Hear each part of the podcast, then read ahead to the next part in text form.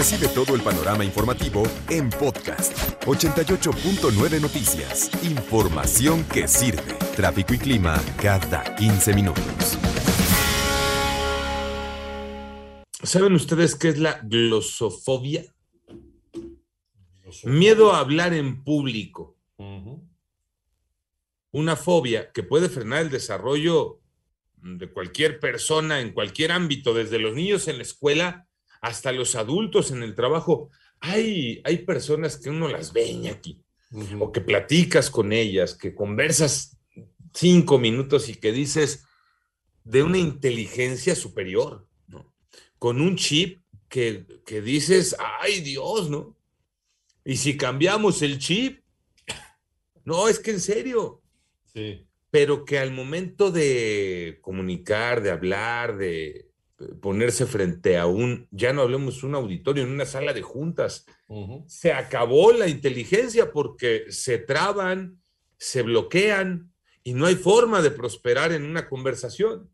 Sí, sí, por eso, por eso no todo el mundo puede ser un buen maestro, aunque sepas mucho. Tienes que tener ese don, esa capacidad de explicar las cosas y esa facilidad de palabra también.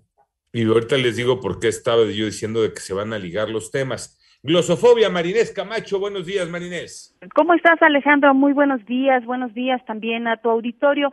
En efecto, Alejandro, si estamos frente a un grupo de personas a las cuales les vamos a dirigir un mensaje o en la escuela se tiene que exponer un tema frente a los compañeros y sentimos náuseas, nos tiembla la voz, nos bloqueamos mentalmente, sentimos ansiedad, aumenta la sudoración, sentimos un vacío en el estómago, entonces estamos hablando de la glosofobia ya lo decías tú Alejandro, es decir, miedo a hablar en público. Este pánico escénico, si no lo controlamos, puede impactar en las calificaciones si estamos estudiando, como le sucedió a Leonardo y a Fátima. Cuando exponía frente a la clase, siempre llegaba un momento de estrés en el cual prefería no seguir con la exposición, aunque me bajaran la calificación, porque era una ansiedad que yo no podía aguantar. E igual en línea, esto pues afectó muchas de mis calificaciones, e incluso a llegar al punto de reprobar lo que tengo que decir. Me tiemblan las manos, tartamudeo y sudo mucho.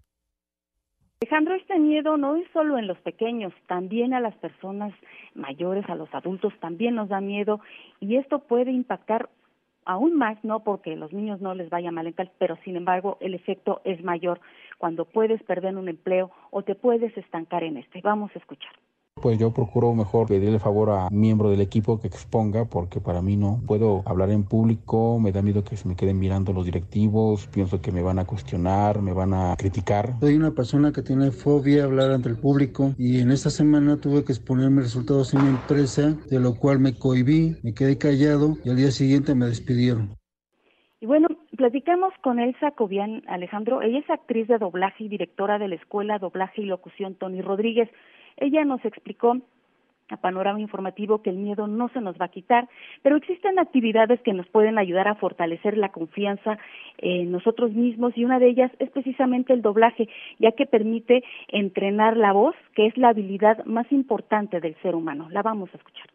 Lo primero que aprenden es voz y dicción y teatro. Esas dos materias son fundamentales para respirar mejor, para desarrollar lo que es la, respiración, pues finalmente el aire es el vehículo de tu voz. Y obviamente también a manejar sus, sus músculos y órganos articuladores. Es todo aquello que nos va a permitir tener una buena dicción, porque el micrófono es muy chismoso, tú lo sabes.